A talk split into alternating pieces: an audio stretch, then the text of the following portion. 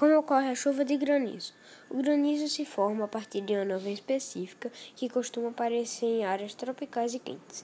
Essa nuvem tem como característica o fato de ser esticada e ter uma altura de 1.600 metros até o ponto mais alto.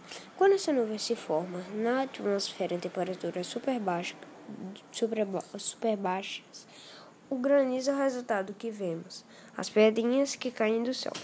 Um dos lugares que chove em granizo são estados do sul do Brasil.